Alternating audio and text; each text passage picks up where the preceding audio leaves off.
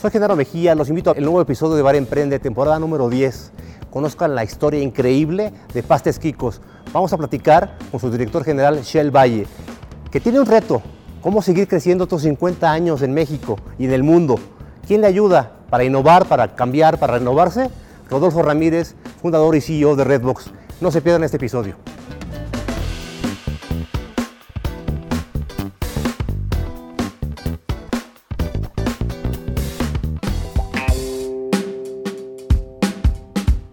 Bienvenido a Bar Emprende.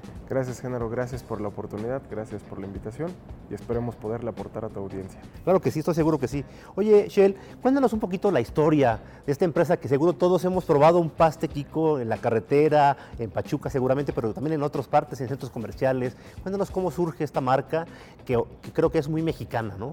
Sí, sí, totalmente mexicana y sobre todo hidalguense. Fíjate que en el año de 1972, como muchas de las empresas nacen, eh, nace Pastes Quicos en base a la necesidad.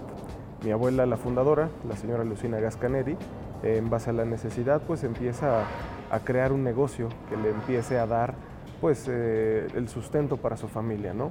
Obviamente para llegar a los pastos, pues previo a esto, pues empezó a probar con algunas otras cosas, pero brevemente la historia es que en el año de 1972 mi abuela empieza vendiéndole postres a una lonchería en el centro de la ciudad de Pachuca, en la colonia Morelos específicamente, que se llamaba Lonchería Kikos.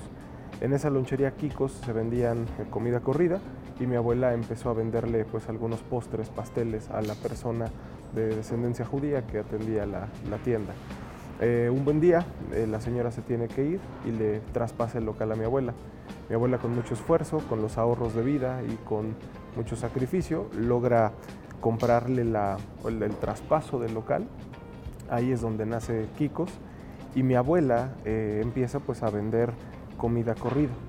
De repente empieza a darse cuenta que la popularización o la popularidad del paste empieza a agarrar mucha fuerza, sobre todo en Real del Monte Hidalgo, de donde provienen los, los mineros. Y un buen día le llama una de sus primas para pedirle la receta. Eh, la cita en Real del Monte Hidalgo y la tía pues nunca la recibe. Entonces mi abuela no perdió el tiempo, aprovechó la visita y empezó a probar pues las distintas creaciones, los diferentes pastes y todo lo que normalmente vendían en Real del Monte, hasta que empezó a crear una receta que logró cautivarla a ella porque ella era muy buena para la parte de repostería y pasteles y entonces cuando ella le da la receta quiere sorprender a mi papá y a mis tías de tal forma que empieza a crear eh, una, receta muy como la receta secreta de algunas otras marcas. Y lo que hace mi abuela es todo el dinero que tenía para la comida de ese día, intenta eh, sorprender a sus hijos. Eh, para la sorpresa de ella, pues nunca había hecho las pruebas en casa, todas las pruebas pues las hacía en el horno que tenía en la sucursal. Entonces cuando empieza pues a hacer los pastes, no toma el tiempo de horneo necesario, o más bien se excede en el tiempo, lo cual provoca que los pastes se quemen. Entonces, con mucho dolor y con mucha tristeza en su corazón, pues le dice a sus hijos, esto es lo que hay para comer hoy. Entonces rompieron la pasta que estaba completamente quemada, pero lo de adentro estaba muy bueno.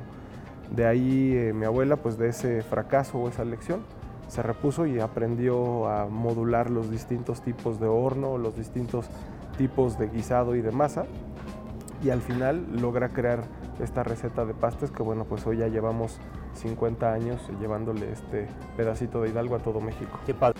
este primer fracaso, siempre me gusta que hablas del fracaso cuando los pastes se queman de, tu abuela, pues porque nadie le pega a la primera, ¿no? es mentira que nadie le atina a la, primer, a la primera ocasión. Siempre hay que probar, fracasar, equivocarse varias veces hasta que logras la fórmula perfecta.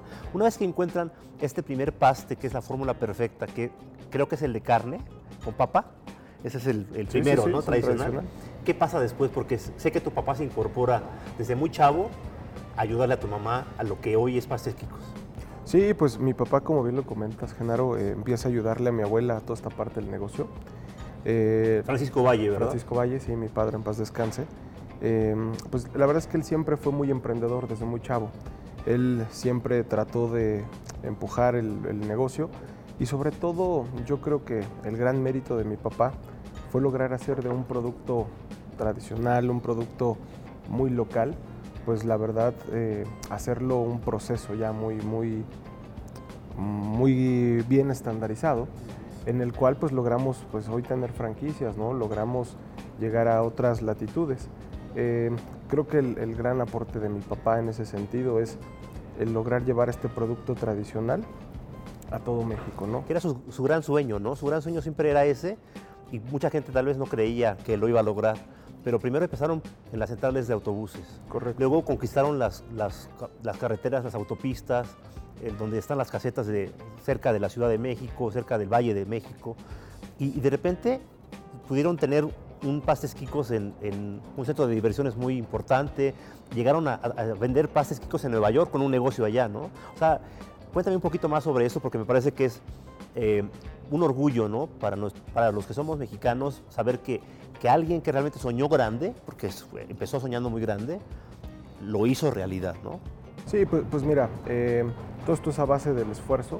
Mi papá, recuerdo su primer negocio, lo hizo eh, en función de que ahorró durante muchos años vendiendo pepitas que se cocían arriba de los hornos. Logró comprarse un carro. Ese vehículo un día salió a Pachuca a dar la vuelta. Una persona le gustó, le compró el negocio y entonces en función de eso mi papá empieza a crecer exponencialmente, llegando a vender de 50 pastecitos al día a vender 300, 400, 1000, 2000, hasta hoy, bueno, pues que ya vendemos muchas cantidades. ¿Cuánto, como ¿Cuántos pastes venden al día, este, Chel? Pues mira, cerca de 100 mil piezas diarias es las que estamos vendiendo. ¿Cuántos sucursales hay de, eh, Tenemos 120 sucursales divididas entre seis estados de la República. Eh, este año justamente, bueno, pues queremos crecer más y llegar a otras latitudes que hoy no hemos estado. Y vienen retos. Todas las empresas, además de las tormentas externas, como la pandemia, como la crisis financiera que se avecina o tal vez una recesión, tienen sus propios retos personales en el, camino. Cuando, cuando tu papá fallece por COVID, a ti muy chavo que estabas estudiando y preparándote para eso, pues te toca antes de tiempo, antes de que tú lo estimaras, te toca tomar la batuta de la empresa. Cuéntame, ¿qué retos tiene hoy Pastes Quicos en el futuro? Para que la gente entienda un poquito en qué momento está Pastes Quicos y hacia dónde necesita ir y necesitas ayuda para, para salir adelante. Gracias, mira, pues creo que sin duda el reto más grande es pasar de ser una empresa familiar a una empresa institucional. Ese creo que es el primer reto que está a corto plazo y que ya estamos trabajando para lograrlo. Y el segundo reto importante, como bien lo comentabas, mi papá logró internacionalizar el producto, llegó el paste a Estados Unidos y quiero retomar este proyecto y en un lapso de tres a cuatro años poder llegar a Estados Unidos nuevamente, tratando de conquistar pues ya no solo a los paladares mexicanos, sino a todos los latinoamericanos, a los mexicoamericanos y a los americanos que viven en Estados Unidos. Buenísimo. Oye, pues tengo una sorpresa porque nos acompaña acá Rodolfo Ramírez. Él es fundador y director general de Redbox Innovation. Rodolfo, bienvenido a Bar Emprende, vente para acá. Rodolfo nos va a ayudar un poco pues, a entender este futuro, para dónde nos vamos a ir caminando con Pastes Quicos, que mucha gente no, no, sabe, pero es una empresa realmente muy querida, muy amada y que, y que ha tenido un crecimiento, la verdad, eh, pues yo creo que único en empresas mexicanas familiares. Rodolfo, bienvenido. ¿Nos puedes contar un poquito de ti, de, de Redbox, por favor? Por supuesto, eh, Redbox es una agencia que empecé hace 21 años eh, y nos dedicamos al tema de innovación. Eh, siempre digo que innovación es difícil de explicar, ¿no? a mis papás cuando me preguntaban que qué hacía, este, lo único que les podía decir es que era un trabajo digno, ¿no? que no robabas. porque era complicado explicarlo, pero esencialmente les ayudamos a nuestros clientes a pensar su siguiente paso todas las compañías, compañías exitosas, ¿no? compañías que van en crecimiento, como Pastes Kikos, pues están ah, este, completamente absorbidas por el día a día. Entonces, dar el siguiente paso, pues faltan algunos espacios, algunas formas para pensarlo diferente, algunas conversaciones nuevas para hacerlo y además de eso, concretarlo. Entonces a eso nos dedicamos. Sí, claro, porque no es, estás trabajando en el día a día y pierdes perspectiva. Necesitas alguien de, externo que te ayude a tener esa perspectiva para no descuidar el negocio actual y poder ir viendo el futuro cercano y el futuro lejano, ¿no? Así es. Oye, Rodolfo, pues gracias por estar acá. Este, te agradezco porque además fuiste de los primeros que estuviste. Estuviste en la temporada 1 de Bar Emprende y hoy nos acompañas en la temporada número 10. Encantado. encantados de tenerte por acá. Igualmente, gracias. Rodolfo, escuchando un poco los retos de, Pastes Kikos que nos cuenta Shell, eh, ¿qué le podrías recomendar primero en la parte número uno que nos acaba de decir? Pasar de empresa familiar a una empresa institucional, que es un reto que implica un montón de cosas, ¿no? ¿Qué le podrías recomendar? ¿Por dónde empezar esto que parece que tiene muchas cabezas, ¿no? Un monstruo de mil cabezas. Em, tengo la oportunidad de, conocer y trabajar con Shell. Shell es cliente nuestro desde hace algún, año, un año aproximadamente.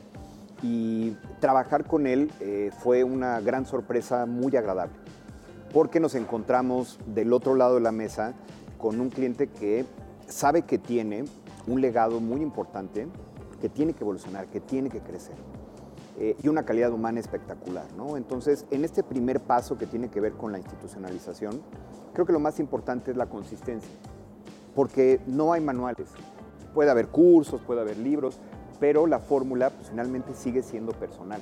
Entonces, va a haber muchos avances, muchos arranques en falso, pero de fondo esta motivación grande que tiene Shell de verdaderamente convertirse en una institución y dar los pasos necesarios es lo que tiene que mantener porque a veces podemos perder del radar esa gran visión o esa gran meta de institucionalizarse y regresar a cómo se hacían las cosas antes, etcétera, es pues no, no, ceder ¿no? Ante, ante el esfuerzo y ante los retos. Yo creo que eso es lo más importante y eh, seguir avanzando. Y la otra cosa que, de la que hablabas era también este, pues un poco también el, cómo llevar a pases Kikos a otros lados, ¿no? Digo, mucha gente seguramente va a preguntarse, ¿Cómo innovación con pastes, ¿no? Pastes es un producto tradicional, con mucha historia, con mucha, este, pues, con mucha tradición, al final de cuentas. ¿Dónde entra aquí la innovación, Rodolfo? ¿Dónde entra la innovación en un producto que, pues por mucho que se le haga, no se le puede hacer gran cosa tampoco al producto, pero ¿dónde puede entrar la innovación en lo que viene para Shell y para Pastes Kikos?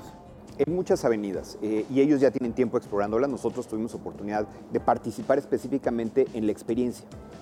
Entonces las tiendas, pues como la mayor parte de nosotros lo conocemos, están en, puntos de alto tráfico, ¿no? en carreteras, en centrales, etc. Y pues nacieron con un modelo que ya tiene muchos años y ellos están haciendo ahorita un esfuerzo grande para cambiar la experiencia. Para cambiar la experiencia, bien interesante, porque no solamente es tener mi paste más rápido, ¿no? sino es disfrutar el espacio. Incluso en estos nuevos espacios que están ahora desarrollando, se cuenta esta historia que nos platicabas. Porque lo que quiere Shell aquí es inspirar a la gente y que vean que sí se pueden hacer cosas diferentes. Que vean cómo la historia de su abuela que arrancó y luego su papá tenían todo en contra y finalmente hoy pues es una compañía que emplea cientos y cientos de personas.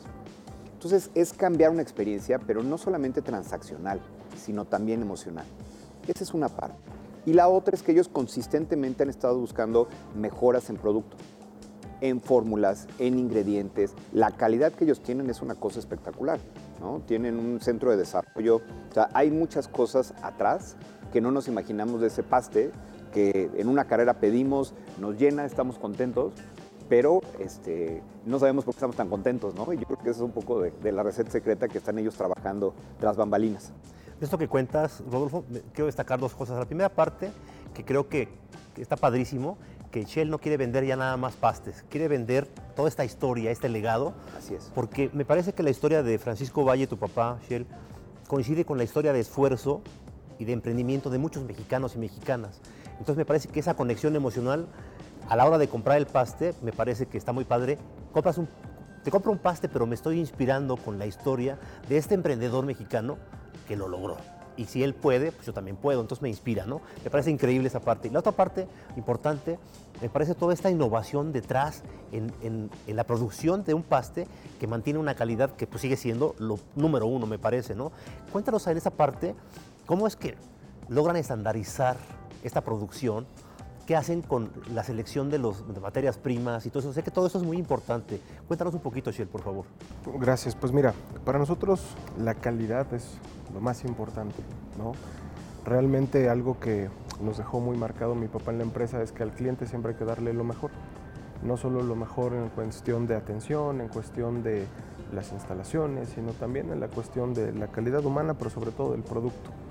Em, para nosotros es muy importante la selección de todas las materias primas y nosotros nos aseguramos, por ejemplo, de ir a Isla Veracruz, en donde se producen las piñas. Nosotros cargamos el camión de piñas, lo traemos hasta Hidalgo y en realidad pues es que nos saltamos a todos los intermediarios justo porque lo que queremos no es tanto abaratar los costos, digo, en parte sí se abaratan porque vamos directo con el productor, Pero lo más importante es que tenemos trazabilidad. Esto ya hablamos de seguridad alimentaria, que es lo que queremos trasladarle a nuestro cliente final. Y para nosotros es muy importante porque el día de mañana, si tengo algún rechazo de materia prima, si tengo algún conflicto o alguna situación que se puede dar en las empresas de alimentos, nosotros tenemos focalizado y localizado dónde estuvo el problema, desde ver quién lo produjo, desde ver de qué campo provino, qué cargador subió las cosas. Entonces esa trazabilidad y esta seguridad alimentaria que estamos tratando de procurar en todos y cada uno de nuestros productos nos ayuda a que tengamos no solo productos de calidad, sino procesos de calidad que, que te dan esta certeza y seguridad de que de repente uno va en carretera y pues no sabe qué comer que no le pueda caer mal. Pues nosotros realmente es que en Pastes Quicos te podemos asegurar que mientras tú te pares en la carretera ninguno de nuestros productos te va a hacer mal porque además le hacemos análisis microbiológico, le hacemos incubaciones a los productos de tal forma que nos aseguramos que vaya con la máxima calidad posible. Wow, eso la verdad es que se, nota a la hora de comer el paste porque lo puedes comprar en cualquier parte y tiene la misma calidad, el mismo sabor, nunca te decepciona, ¿no? Y, además, pues es un, es un producto, yo creo, muy democrático para todo tipo de clases sociales, es decir, eh, el precio es accesible, la calidad es muy buena, realmente te saca de un apuro si traes corriendo, traes prisa, te los comes y te sales del apuro. Pero también Rodolfo hablaba de un centro de, de producción, o sea, cuéntanos un poquito cómo es, porque digo, la gente puede pensar que hay una fábrica donde, se donde ahí sale ya de la fábrica los pases y se llevan a, todo, a todas las tiendas. 120 tiendas sería imposible, amigos. No, cuéntanos un poquito de este proceso, que creo que es muy interesante. ¿Qué hacen en el centro de producción y luego de ahí qué, qué sale hacia las tiendas y hacia las sucursales? Claro, pues mira, en el centro de producción lo que nosotros nos aseguramos primero es de garantizar la calidad, después de hacer un producto que cumpla con todos los protocolos de la planta de higiene y calidad, pero además en la planta lo único que hacemos es la masa y los guisados. La masa ya viene porcionada, los guisados ya vienen porcionados, sellados al alto vacío y, en todos nuestros productos ninguno de ellos tiene conservadores. Realmente todo lo logramos mediante un choque térmico, cambio de temperaturas y con esto logramos pues una mayor vida de anaquel. Esto nos permite que nuestros productos tengan hasta 15 días de vida de anaquel lo cual nos permite, pues por la alta rotación que tenemos, que una vez de que se produce el producto hasta que llega al punto de venta, en máximo una semana el producto se desplaza y entonces constantemente, semana tras semana, estamos surtiendo todas nuestras tiendas. A la tienda lo único que va a llegar es la masa y el guisado, porque uno de nuestros baluartes y lo más importante para la marca es, como lo comentaba este, hace un ratito Rodolfo, eh, es el tema de que el, cliente vea que el producto se está haciendo al momento.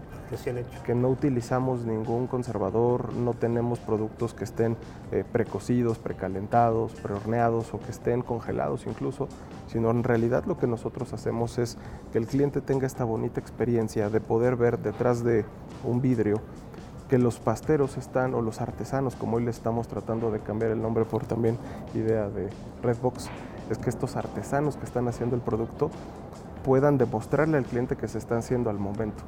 Y eso es, yo creo que parte de la receta secreta, que ya no solo son los guisados o la masa que creó mi abuela, sino es también toda esta experiencia que estamos tratando de construir para nuestro consumidor final y que ellos vean que el producto se hace al momento para que pues tengan la, entera satisfacción. Me gusta mucho este episodio porque realmente creo que México está lleno de emprendedores y muchos eh, piensan que la innovación no es para, soy una pyme, yo qué puedo innovar, soy un, vendo, vendo, tengo una tienda de abarrotes o tengo un negocio tradicional de ropa o de, o una, no sé, tal vez este, tengo una guardería o cosas tradicionales y la innovación está en todos lados. Ahorita ya vimos, con lo que platica Shell, que está en todos lados, ¿no? En los procesos, en cómo lo presentas, en cómo... O sea, la verdad es que está en. Yo creo que lo vemos en tres generaciones de innovación.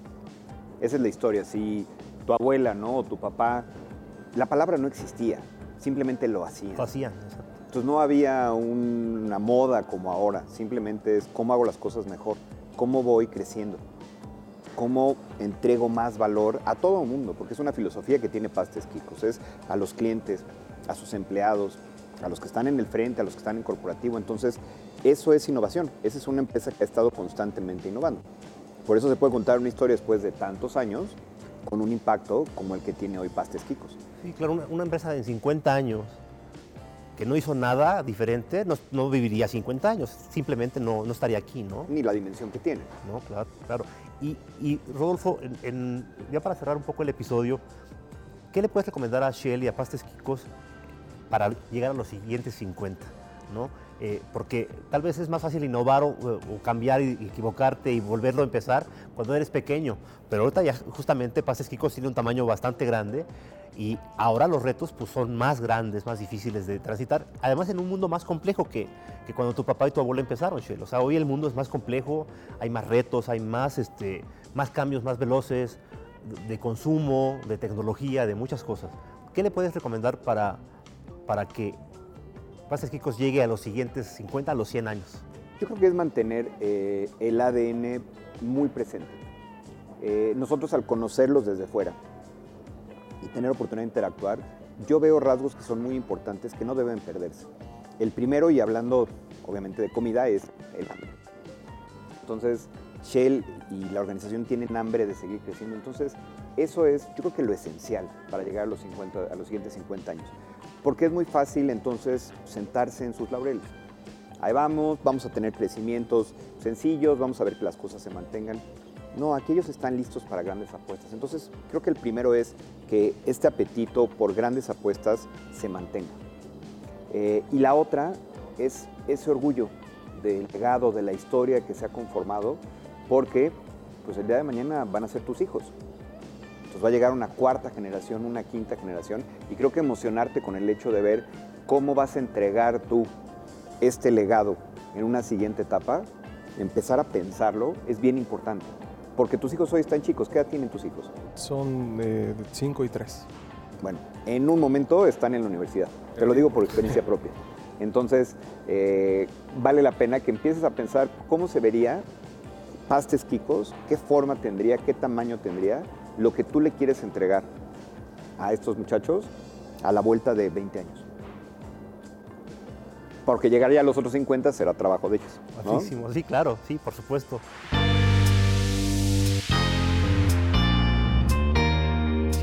Eh, para terminar el Bar Emprende, me gustaría que dejaras un mensaje eh, final, como qué, fue la lección más importante que aprendiste hoy en esta charla y también que les des un mensaje de inspiración a los emprendedores que nos están viendo, porque yo siempre pienso, si te ven a ti, que tú lo lograste, que tu familia lo logró porque tú viviste desde, desde la cuna, digamos, viviste en, haciendo los pases al lado de tu mamá y tu papá, eh, si tú lo puedes hacer, todos lo podemos hacer, claro, hay que saberlo hacer y hay que tener esta hambre de la que habla Rodolfo. ¿Qué les dirías para inspirarlos? Pues mira, eh, lo más importante que aprendí al día de hoy es lo que llevo aprendiendo con Redbox hace un año, es la parte de innovación, que de repente uno pensará que innovar es demasiado caro y a veces innovar de, digamos, una tienda contra otra, pues a veces puede ser el poner música ambiental y es una innovación. ¿no? El dar un servicio, el dar un valor agregado a tu producto, pues la verdad es que pueden ser innovaciones muy, de muy bajo costo que en realidad sí marquen esa diferenciación contra toda tu competencia. Y el mensaje que me gustaría dar, bueno, pues es que hay una frase que me encanta de mi papá que es que no hagas las cosas por ser una persona conocida, sino una persona que vale la pena conocer. Esto tiene un trasfondo muy, muy padre para mí, porque es mi filosofía de vida. A mí la verdad es que, como bien lo comentaba Rodolfo, me gusta ser un ser humano auténtico, me gusta ser una persona que ayude, porque traemos todos estos valores en la familia. Para los chavos emprendedores yo lo que les diría es, pues, no se rindan, inténtenlo, innoven, sigan adelante, sigan con sus sueños y a la primera no le van a pegar, ¿no? Por ahí escuchaba algún amigo en una, en una entrevista que decía que si había, cuál era la clave del éxito para tener éxito antes de los 30 o 40 años. Me da mucha risa porque decía que no había una fórmula secreta, que mientras tuvieras bien claros tus objetivos, la verdad es que podías salir adelante. Yo, yo creo que no. Yo creo que no basta solo con tener objetivos, sino es estar dispuesto a pagar el precio del éxito.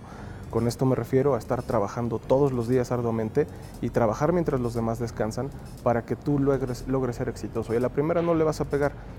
Muchos de los problemas que de repente tenemos como mexicanos es que queremos que el producto, el negocio, sea exitoso en menos de un año y pensamos que nos va a ir súper bien y si en un año no nos va muy bien, pues la verdad es que empezamos a desesperarnos y cerramos nuestros sueños.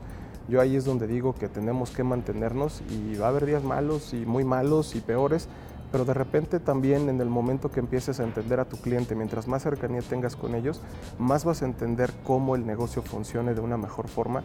Por este lado le vas a dar un mayor valor agregado y vas a empezarle a pegar y obviamente pues hay que seguir esforzándose día a día y sobre todo teniendo valores y principios y tratando a la gente como gente, ¿no? porque creo que es algo también muy valioso, que es que tratemos a todo, pues, pues a todo el, grupo, todo el equipo de trabajo, el universo, a veces hasta cuando a mis hijas les, les digo, no están muy pequeñas, como sea Rodolfo, que se pasa en, en un abrir y cerrar de ojos, de repente les digo, fíjense cómo las va a tratar este, su novio en algún momento cuando lo tengan, porque si trata a su mamá bien, a ustedes las va a tratar bien, ¿no?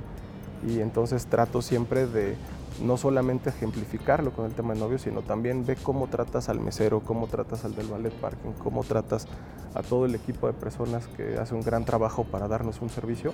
Y la verdad es que ahí es donde creo que está la diferencia, en ser gente con la gente. Shell, muchas gracias por estar en Bar Emprende. Rodolfo, y tú también me gustaría que nos dejaras un mensaje final, porque tienes una perspectiva bien padre. O sea, eres, eres consultor en innovación, pero también tú eres emprendedor. igual que, que Shelly, que su papá y que su familia, también padeciste para sacar adelante un negocio que también ya tiene muchos años, con mucho éxito. ¿Qué le dirías a cualquier negocio de cualquier tamaño en México o en Latinoamérica para decirles que sí pueden innovar? ¿Qué tienen que hacer para empezar a innovar? Y un mensaje también de inspiración para, para que se animen a emprender y a no dejar y a no soltar ese sueño. ¿no? Claro. Em, creo que lo, lo más importante es simplificar este concepto de innovación porque eso es lo que nos lleva a pensar que tiene que ser tecnología, tiene que ser complejo, y no. Simplemente hay que buscar nuevas formas de darle valor a la gente a la que servimos. Todo es un juego de valor. Todo lo que nosotros consumimos, compramos, hacemos, es porque estamos obteniendo un valor a cambio. Entonces la pregunta es muy sencilla, lo que estoy haciendo hoy, ¿cómo puedo generar un valor nuevo? Y eso me va a permitir o subir mi precio o vender más. Regresamos a la historia de la familia de Shell. Entonces ellos nunca dijeron vamos a innovar, ¿no? Hace 50 años. Es vamos a hacer las cosas mejor en todos los aspectos que tengamos, a veces inmediatos. Platicaba Shell, oye, a veces poner música en una tienda, eso es valor, porque la gente llega, viene en la carretera, estresada, cansada, en un camión, y de repente llega un espacio donde se relaja y no sabe ni por qué. Entonces, busquen esas pequeñas formas de valor, búsquenlo consistentemente y eso es lo que les va a ayudar a innovar. Pues quiten esa etiqueta grandiosa, complicada, tecnológica, simplemente es qué formas de valor puedo tener y en la medida en que lo hagan rápidamente y consistentemente, entonces se convierten en una empresa innovadora. Padrísimo, muy clarito. ¿Y qué les dirías para, para, tener el estómago que se necesita para emprender y no soltar ese sueño? ¿Qué les dirías para, para animarlos a que no suelten ese sueño? Pues eh, yo creo que la persistencia, ¿no? Lo mencionaba también Shelly, eso es muy importante. Van a tener días complicados, van a tener días malos, eh, pero de repente los días buenos pagan todo lo demás y sobre todo, y creo que también es un mensaje muy distorsionado que hay actualmente, el éxito no llega rápido. Entonces estamos acostumbrados a leer de unicornios, de muchachos de veintitantos años con valuaciones billonarias, y eso es un sesgo que tenemos nosotros en, cuanto a percepción de que las cosas tienen que ser así, y el discurso también está muy rebasado en estos términos de, emprendimiento, ¿no? Crecer 10X, este, tecnología, de ninguna manera. aquí la recomendación es sean persistentes, vayan creciendo a su ritmo, no sigan el ritmo de nadie más. Porque cuando quieres copiar a otra persona, una tecnológica o alguna compañía de moda, entonces viene la frustración. Entonces, vayan a su ritmo, vayan consistentemente y esperen a que lleguen los resultados y se van a sorprender. Pues muchas gracias. Fue un placer tenerlos, Rodolfo, Shell. Vamos a despedir este episodio. Muchas gracias por estar en Bar Emprende. Ya lo saben, o sea, no es magia no les va a llegar el éxito arrastrándose la barriga en su casa esperando que les llegue la idea. Es trabajo duro y constante. Coinciden Rodolfo y Shell. Hay que trabajar todos los días, hay que ser persistente, consistente y si traes un objetivo claro, con valores también que te sostienen, valores también claros, un propósito superior también muy claro, nada puede salir mal, todo va a salir bien, pero hay que tener paciencia también, que hace falta mucho en esta época. Eh, amigos, esto fue Bar Emprende, el único bar que pase lo que pase, nunca cierra.